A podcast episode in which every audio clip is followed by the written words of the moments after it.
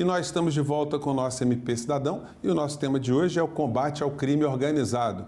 Um tema extremamente atual, né? Para nós que moramos aqui no Rio de Janeiro e para todos os brasileiros que estão começando a ter esse problema em muitos dos seus estados. E hoje nós estamos aqui com a doutora Simone Sibílio, ela que é promotora de justiça e coordenadora do GAECO, que é o Grupo de Atuação Especial de Combate ao Crime Organizado. O GAECO é, uma, é, um, é um órgão do MP que tem atuado de forma muito efetiva em vários problemas é, relacionados ao crime organizado. Doutora Simone, é, o que, que o GAECO faz exatamente? É, o GAECO é o Grupo de Atuação Especial de Combate ao Crime Organizado. Ele foi criado, na verdade, em 2010. Ele é um órgão, é importante dizer isso, que ele é um órgão da estrutura da Procuradoria-Geral de Justiça. E ele tem por finalidade, é, o próprio nome já diz, ele tem por finalidade investigar, de prevenir e reprimir as organizações criminosas e as atividades ilícitas especializadas.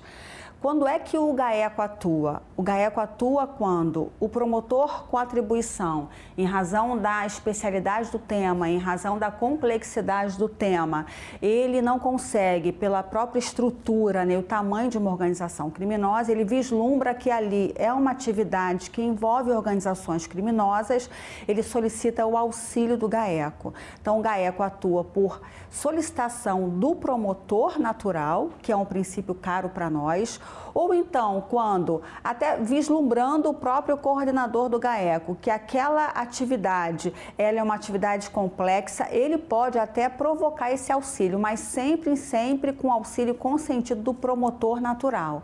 E aí, por designação do Procurador-Geral de Justiça, o GAECO passa a atuar naquela investigação criminal. Bom, quais são os principais desafios de, de estar no GAECO e, e do GAECO? Na verdade, como toda, como toda atividade é, criminosa, os desafios eles vêm crescendo. Se por um lado é, é, a, houve uma evolução tecnológica, isso, isso impacta de forma positiva na vida de todos os cidadãos, por outro lado, as organizações criminosas e os, e os criminosos também se especializaram e também é, evoluíram tecnologicamente. Então, existem, na verdade, vários desafios. Né? O GAECO tem Hoje, é, nossa estatística, a gente já denunciou em, em torno de, desde 2010 para cá, 6 mil pessoas, 6 mil denunciados, 6 mil pessoas envolvidas com organização criminosa. Então, um grande desafio para o GAECO, me parece, é ter uma efetiva condenação de todas essas pessoas para além de uma, de uma prisão, para além de uma conclusão de uma investigação, o grande desafio é conseguir a condenação de todas as pessoas. Porque quando a gente fala em crime organizado, é preciso que a gente esteja preparado para um novo, para um novo parâmetro né, de investigação. É preciso que. É, como é que se combate o crime organizado? Para a gente combater um crime organizado, deve haver, fazendo uma comparação, como se fosse uma indústria que possui máquinas e, e, essas máquinas têm uma engrenagem. Nessa engrenagem é preciso que funcione bem, é preciso que a gente tenha uma legislação adequada, é preciso que a gente tenha pessoal adequado, é preciso que a gente tenha uma estrutura adequada. Se essas três coisas coexistirem, me parece então que a possibilidade de êxito ela é muito grande. Hum, quer dizer, doutora Simone, o, o, incrível é o seguinte, é que é, o cidadão pode, pode acreditar que a tecnologia ela acabou ajudando a inibir a atividade criminosa, né? Mas pelo que a senhora está falando aqui, os criminosos, eles, ao invés de estarem se intimidando com essa, com essa por, por o Estado ter essa ferramenta, eles estão se aperfeiçoando em tentar fugir dessas ferramentas. É, a gente não pode, a gente não pode esquecer quem são os criminosos, né? Os criminosos fazem parte também da sociedade da qual nós, nós saímos, nós fazemos parte da sociedade. Então, assim como nós temos acesso a equipamentos, a tecnologia, eles também têm. Então, o grande desafio é que os órgãos que combatem o crime organizado também se especializem, também né, ficam numa situação de vanguarda para combater essas organizações. Hoje em dia, as organizações criminosas elas contam com, com um mecanismo, sim, um mecanismo às vezes muito avançado e eles se utilizam disso. Então é preciso que todos nós que fazemos parte do sistema de justiça, órgãos de persecução penal e judiciário, a gente esteja efetivamente é, treinado para fazer frente a esse, essa, esse novo cenário que se apresenta. É, e falando no novo cenário, nós temos o problema da, das milícias hoje no Rio de Janeiro, né? Como é que é, é, é tem sido o combate a, a essa chaga aqui no Rio de Janeiro? Então, essa questão da milícia é uma questão, embora não pareça, mas é, é uma questão antiga. As milícias, elas nasceram hoje, né? Quando as milícias é, surgiram, as primeiras células de milícia, existia aquela época que não existe mais, assim, aquela visão romântica da milícia, uma visão de que aqueles milicianos que surgiram naquele território, eles tinham por objetivo assim uma libertação daquela comunidade contra o tráfico. Então era uma organização criminosa tráfico, surgiu a milícia, mas que com essa visão de libertar. Na verdade, sempre foi um godo. Na verdade, isso nunca existiu. Na verdade, a milícia, ela era, é e sempre vai ser uma organização criminosa. A milícia visa efetivamente ao lucro, assim como as máfias italianas, a milícia, do jeito que se comporta hoje, ela visa a obtenção de lucro para aqueles que integram aquela organização. Na verdade, o que é a milícia? Ela é, ela tem, na verdade, cinco componentes que a gente pode elencar, assim, cinco componentes principais. Você tem a dominação de um território e daquela população que habita aquele território. E isso, por exemplo, as máfias italianas também têm. Você tem o poder coativo, aquelas ameaças, são, as pessoas são ameaçadas e aí surge, na verdade, a intimidação, o que as máfias italianas também têm. E você tem a necessidade de obtenção de lucro. A milícia visa isso, reserva, né, ela, ela, ela visa obtenção de lucro, captação de renda. E você tem, na verdade, e isso, esses três componentes, ele, ele na verdade, ele aparece em todas as organizações criminosas, aparece no tráfico também. Agora, a milícia tem algo que no tráfico não tem. No tráfico, naquela versão original, ela tem, na verdade, um discurso de legitimação ela tem, ela tem essa característica, esse discurso de que a milícia está ali para te libertar de uma outra organização criminosa. E ela tem também, que é uma característica da milícia, ela tem, na verdade, a cooptação de agentes públicos e agentes políticos. Uhum. Então, essas são as características de uma milícia. Doutora Simone, o tema é muito bacana, a gente vai fazer agora é, um intervalo, né? Bacana não, vou corrigir, né? O tema é muito importante. Né? A gente vai fazer um pequeno intervalo, mas a gente volta já já. Não sai daí que o MP Cidadão volta já já. E nós estamos de volta com o nosso MP Cidadão. E hoje nós estamos aqui com a doutora Simone Sibílio e nós estamos falando do crime organizado, ou melhor, do combate ao crime organizado.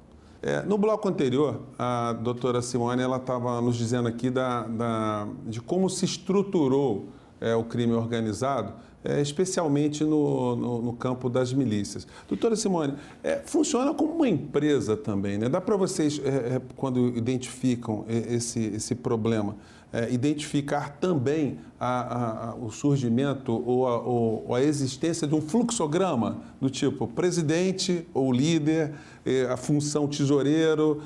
Existe uma coisa assim organizada mesmo? Sim, né? Na verdade, quando a gente deflagra uma ação penal contra uma organização criminosa, como foi essa última lá na comunidade Rio das Pedras, você consegue efetivamente identificar que é uma organização estruturalmente ordenada, ainda que informalmente, com uma autêntica divisão de tarefas. Então, nessa, nessa operação eh, denominada Os Intocáveis, nós identificamos os líderes, os principais líderes, os contadores, os laranjas, os braços, é, quem fazia a atividade de segurança, que era o braço armado, então você consegue identificar muito bem isso. Aliás, em toda organização criminosa é perfeito você é perfeitamente possível a gente identificar essa divisão de tarefas entre eles. Agora, como é que funciona a, a apuração?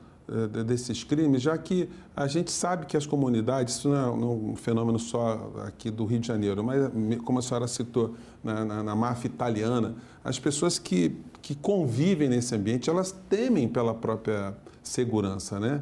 Então, eu imagino que que a atuação do Ministério Público ela fique muito dificultada por conta disso. Sim, quando se investiga é, organizações criminosas, é preciso que as pessoas envolvidas nesse sistema de persecução penal elas sejam preparadas para isso e aquelas também que vão julgar. Porque você não pode analisar um processo envolvendo uma organização criminosa da mesma forma que você analisa um processo que não envolve organização criminosa. Então, por exemplo, um homicídio, um homicídio em que o pano de fundo dele é um conflito familiar, uma briga de trânsito. Ele já nasce com uma autoria definida. E você vai ter nesse tipo de crime várias pessoas querendo testemunhar e que testemunham efetivamente. Mas no crime de organização criminosa, as pessoas que poderiam depor são as pessoas daquela comunidade. São pessoas que têm medo, são pessoas que silenciam, mas é o silêncio mais falante que tem. Então você olha para aquele, aquele tipo de processo e quem vai julgar e quem está investigando tem que de alguma forma ter um critério, tem que ter uma estratégia para que você consiga poupar aquelas pessoas. Nada adianta você identificar e prender várias pessoas e você perder vidas porque você insistiu num testemunho colocando em risco a vida dessas pessoas. Pois é, aqui no Rio de Janeiro é, é, o MP atuou numa operação chamada Os Intocáveis, uma operação Intocáveis, né, onde, onde foi um sucesso muito importante no no, no, que, se, no que tange aí a, a, a, provas materiais, né? porque se encontrou um cofre e centenas de cheques. Como é que foi isso, doutora Simone? Essa operação, essa investigação foi uma investigação feita pelo, pelo GAECO, em parceria com a 23ª Promotoria de Investigação Penal. Foi conduzida, iniciada por nós e deflagrada a operação com auxílio da DRACO e, da, e do CORE.